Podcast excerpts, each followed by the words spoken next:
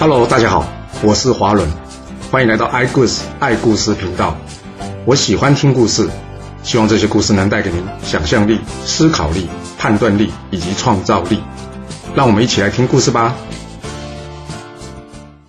上次我们说到呢，申无畏呢奉楚庄王的命令出使齐国，假到这个宋国。由于没有假到文书呢，申无畏呢被守城的将士给拦了下来。由于对方是大国嘛。宋国的守城将士不敢乱来，赶紧呢将这状况通报给宋国的国君宋文公。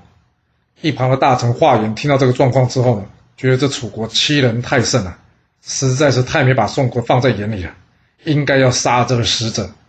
宋文公问这华元啊：“我们要是杀了这使者，楚国要是来攻打宋国，那该怎么办呢？”华元说：“这楚国呢，早就没把我们宋国看在眼里了，今天就算不杀他的使者。”他明天呢，还是会出兵攻打我们的。反正横竖都是一战，与其窝窝囊囊的被楚国打，还不如挺身而出与楚国一战。华元叫人呢，把这楚国的使者带上来。结果呢，他一眼就认出了这是申无畏啊。他冷笑对申无畏说：“你干嘛改名啊？怕死哦？想蒙混过关呢？”申无畏知道了，他自己今天在劫难逃了。他大骂宋文公说：“你有胆子就杀了我！”你今天敢杀了我，明天我楚国的大军就会踏平你宋国。华元说：“你死到临头还敢嘴硬，来呀，把他的舌头先给我割下来，然后送他去黄泉路。”楚庄王这边呢，很快的从逃回来的随行人员口中得知申无畏被杀的消息啊。正在吃饭的他听到这消息了，马上将这筷子丢在地上。不过还真不知道呢。这筷子丢在地上，是因为生气，还是因为高兴呢？楚庄王大骂说：“好你一个宋国，竟然真的敢杀我楚国大臣！来呀，传令，我要亲自出征讨伐宋国。”楚庄王任命公子彻为大将，并且呢，带上申无畏的儿子申息，迅速整军出发讨伐宋国。楚军快速兵临宋国首都睢阳城下，眼看着战况危急啊！华云除了自己亲自登城防守之外呢，并且赶紧派人呢去向着晋国求援。晋景公在收到宋国的求救信之后呢，他赶紧召集大臣讨论。大臣伯中建议啊，之前邲之战，荀林父率领兵车六百胜战楚，仍然大败。现在时运呢，恐怕是在楚国那边。我们就算派兵去救宋国，恐怕也不会成功啊。晋景公说：“但是这宋国一直很听话，若是我们连宋国都不救。”除了宋国，其他附庸的小国会不会感到心寒呢？伯中说：“这楚国距离宋国遥远啊，年年征战，想必粮食不足啊。这粮食不足呢，将无法持久作战。所以我建议呢，我们派一个人去向宋国说，我们晋国已经派出援军了。宋国呢，只要再坚持一下，这时间一久呢，楚国支持不住，必然会退兵。这样我们就不用真的派兵，却有救援宋国的功劳啊。”进行攻想，嗯，也是啊。上次邲之战损失太惨重了，于是他采纳伯仲的建议，派遣之前晋楚北陵之战战败被擒的将军谢阳出使宋国。不过这谢阳的运气呢，实在是有够差的，才刚到宋国呢，就被楚军给抓了。楚庄王一眼就认出这谢阳了，他问谢阳啊：“哎，你来这做什么？”谢阳说。奉我家主公命令，前来通知宋国，坚持一下，等待我晋国的援军到来。楚庄王一听，哦，原来是晋国的使者啊！怎么打扮的这么朴素啊？我都看不出来你是个官呢。你上次在北陵战败，被我楚国抓了，好不容易我们放了你，哎，你怎么才被我们放回去没多久，又被我们抓了呢？你说说，我应该要如何处置你呀？谢阳说。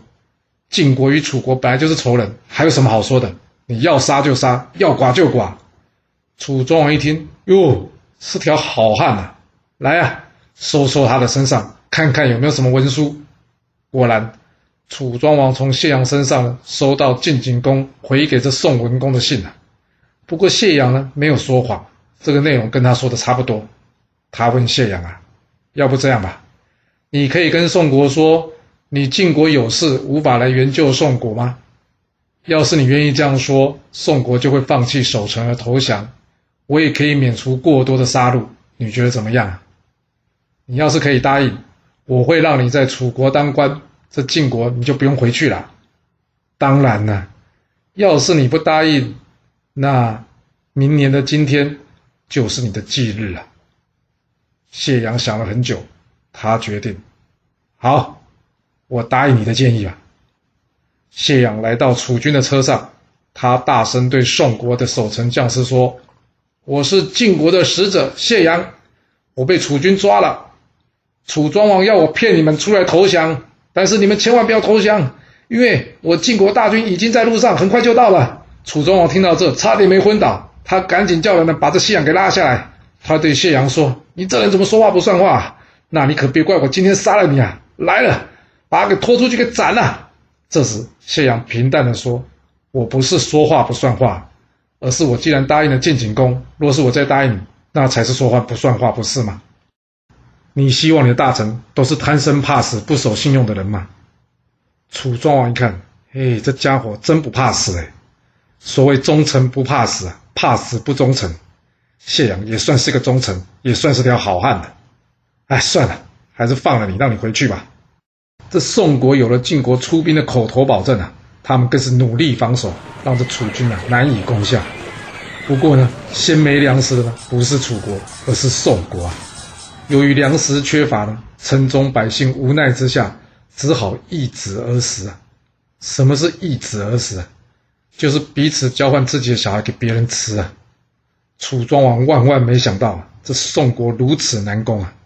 由于楚军的粮食也只剩下七天了，所以楚庄王呢找了公子策来讨论这班师回国的事情啊。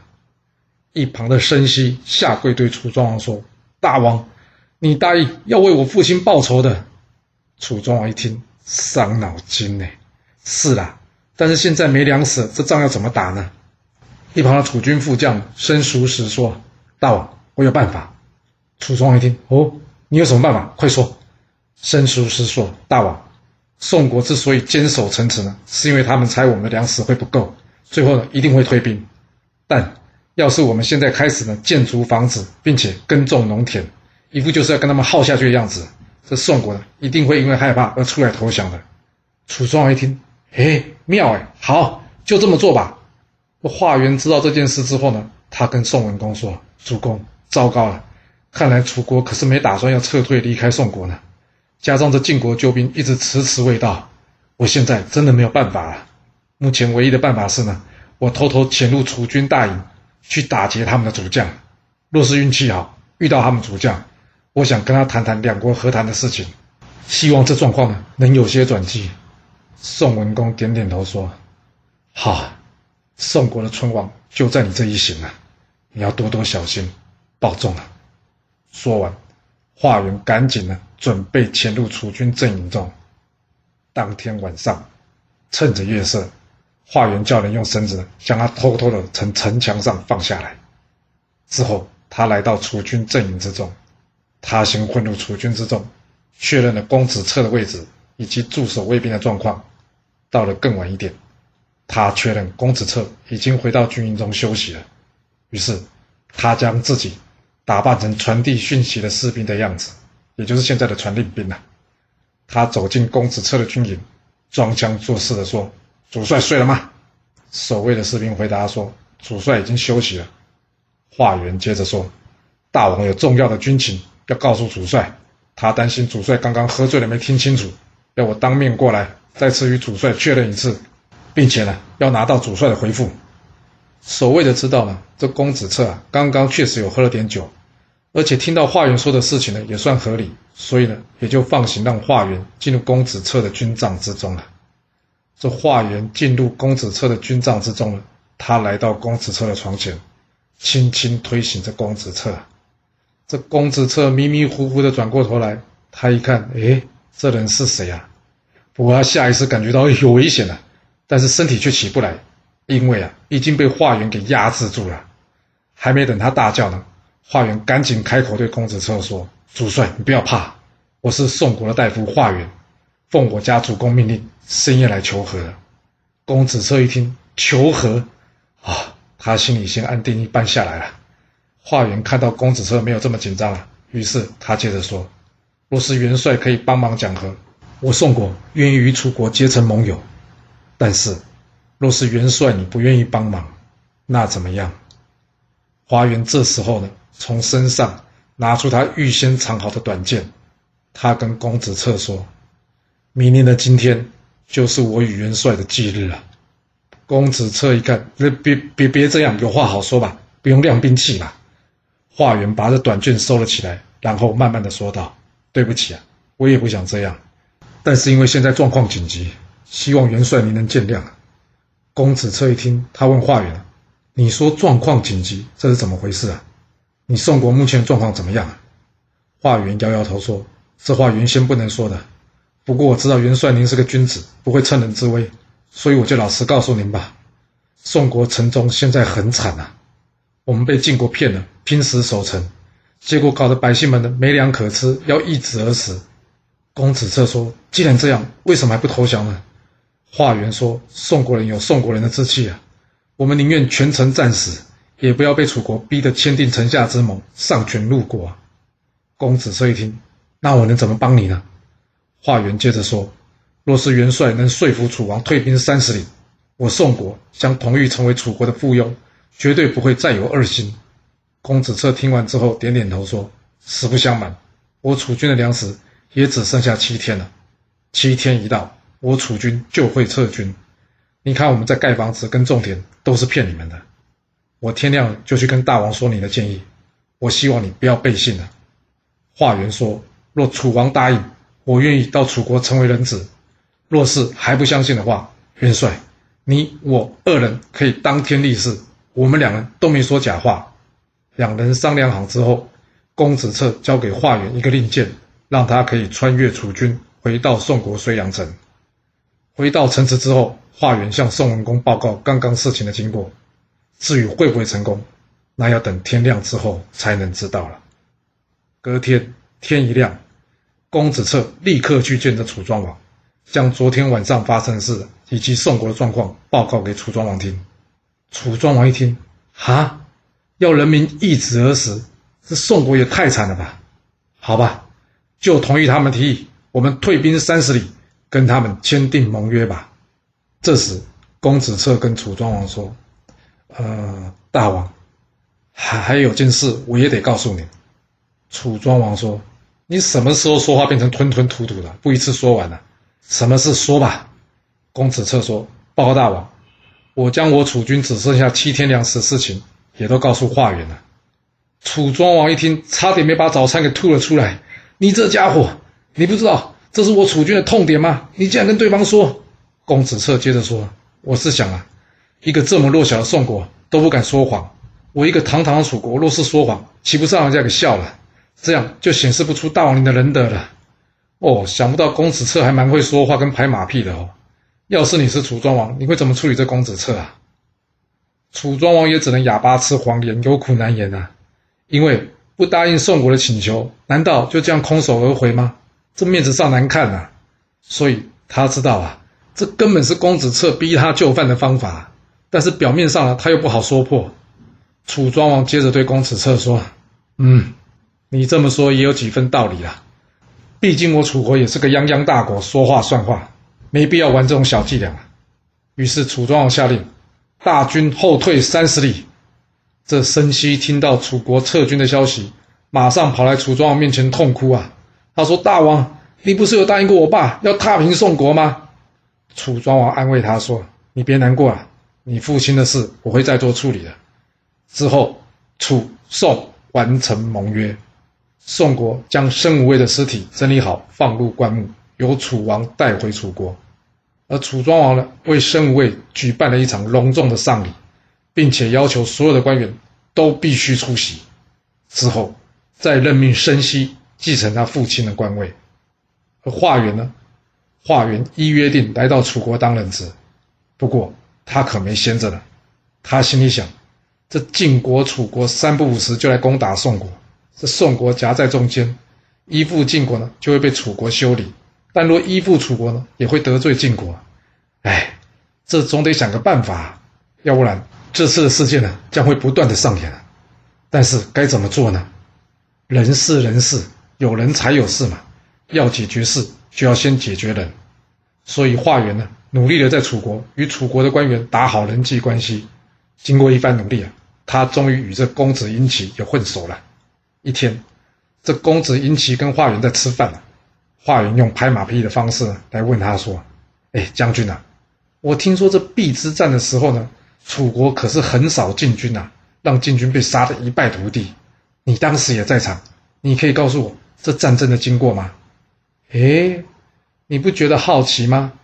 这公子策也有参加邲之战啊，而且真的很少晋军的是他，他跟华元关系也不错啊，为什么华元不从他问起，反而要从公子婴齐来问起呢？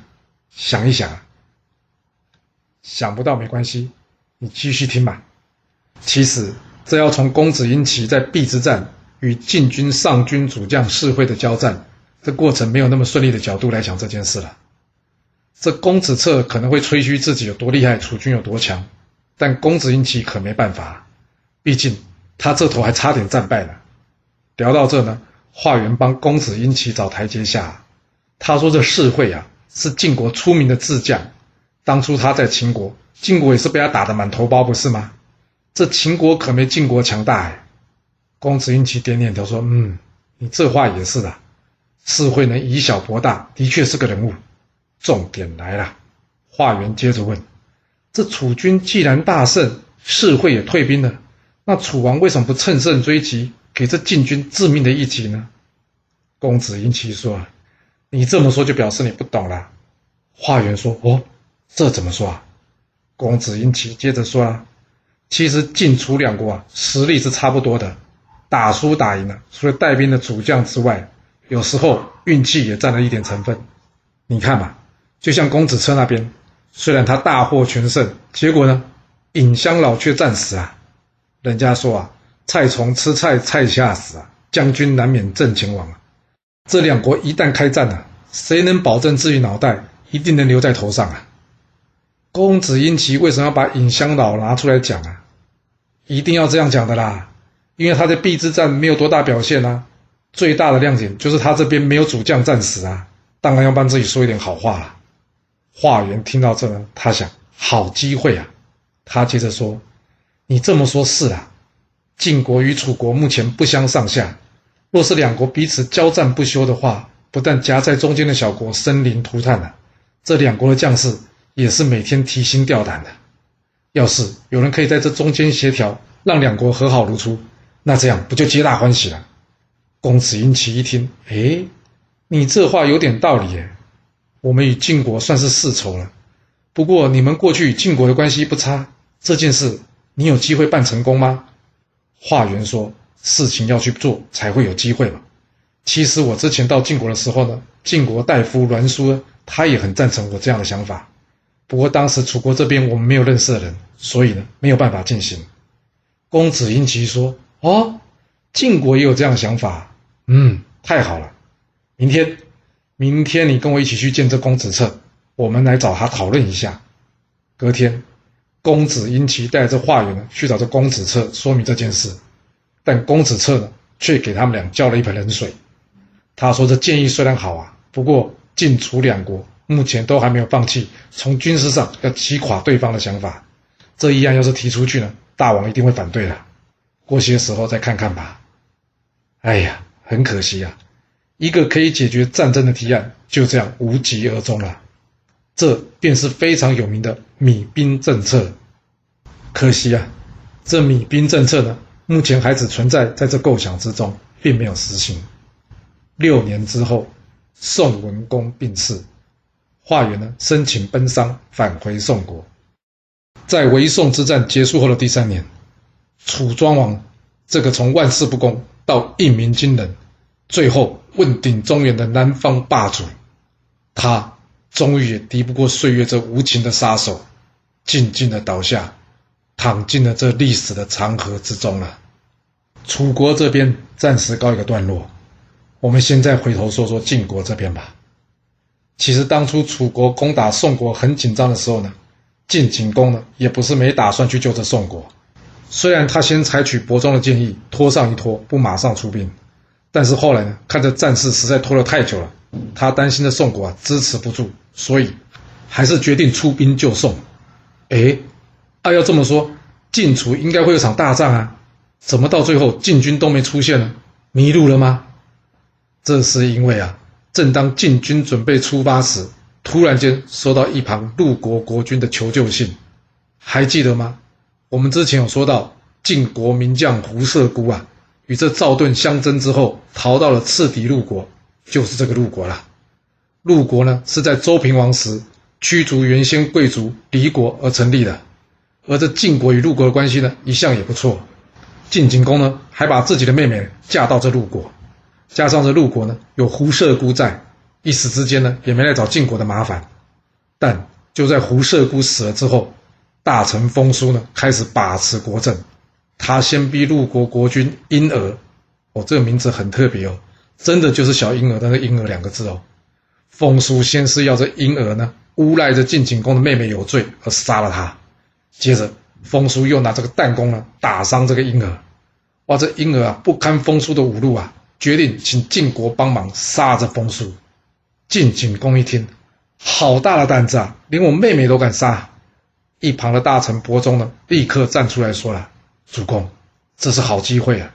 与其出兵救宋与楚国一战还不知道胜负，还不如出兵攻打陆国，灭了他们，抢了他们土地，这样。”晋国就可以向西南方扩张领土，增加人民了，这对晋国才是真正有利的事啊！晋景公思考了好一会，他点点头，嗯，伯仲说的没错，强大晋国才是第一要务。只要晋国强大，现在就算丢失了宋国，之后还是有机会拿回来的。加上这婴儿，真是个没用的家伙，竟然敢杀了我妹妹！我不出兵灭了这陆国，以后……晋国女生谁敢出嫁？哇！这陆国的国君万万没想到啊！他一直相信的晋国，竟然想要灭了他，这就要怪他不熟悉历史了。你看之前齐国、鲁国多好，结果齐桓公趁鲁国有难啊，不是也想要灭了鲁国吗？所以说晋景公想要灭了陆国，刚好而已啊！这还真是应了一句话：跟鬼拿药单，自己找死。啊晋景公再次派出荀林部为主将，并以魏科为副将，率领兵车三百乘攻打这陆国。这陆国哪里是晋国的对手啊？封叔率领军队在曲梁与这晋国正面遭遇啊！结果怎么样？结果就是以卵击石，就是拿鸡蛋去丢石头了，一丢就破。最后封叔战败，逃到了魏国。但是这魏国可是晋国的附庸国哎。这魏国的国君哪敢收留他？他将这封叔抓起来送到荀林父那。荀林父呢，叫人家将这封叔呢押回晋国的都城绛城之后呢，当众处决了他。接着，荀林父率领大军进入陆国的都城。陆国国君出面迎接着荀林父，想要好好的谢谢他。但出他意料之外的是，荀林父突然间下令。将这陆国国君婴儿给我抓起来。婴儿问他：“我犯了什么罪啊？”荀林父说：“你诬赖我家主公妹妹有罪，还杀了她。你敢说你没罪？”说完，荀林父不给这陆国国君婴儿解释的机会，直接将他抓回晋国。之后，他向陆国的人民说：“其实大家都非常怀念原先离国的国君，我也已经找到他的后人了，我会帮他逐城，恢复他的地位的。”其实这只是一种说法而已啦，因为荀林父呢，只给了这个所谓离国国君呢一块非常小的土地，还帮他建了一个小小的城池，但陆国大部分的土地呢，都被这晋国给并吞了。可怜这婴儿啊，对于自己的愚蠢决定懊悔不已，最后他在返回晋国的囚车之中，自己解决了自己的生命。另一头，这晋景公担心呐，这荀林父会不会又给他出状况啊？所以这次呢，他亲自率领大军呢来支援这荀林父。还好，荀林父这次没丢晋国的脸。荀林父回来跟晋景公报告战胜的消息之后呢，他将副将魏科留在陆阁处理后续事宜，他自己呢则与晋景公一同返回晋国。荀林父与晋景公前脚才没走多远，后脚突然之间尘土飞扬，这表示什么？有大军前来了。这到底是怎么回事呢？是谁出兵来救陆国呢？这故事又会如何的发展呢？我们要到下次才能跟各位说喽。好啦，今天就先说到这。若喜欢我的故事，记得动动您的手指，给我五星评价，或是追踪、订阅以及分享哦。当然，也欢迎您留言分享你对这一集的想法，或是你也可以请我喝一杯咖啡或是饮料，让我有持续创作的动力。其实历史就是顶层阶级的生活记录，了解他们的思考方式以及作业模式，才有机会改变您的未来。谢谢您来听我说故事，我们下次再见喽。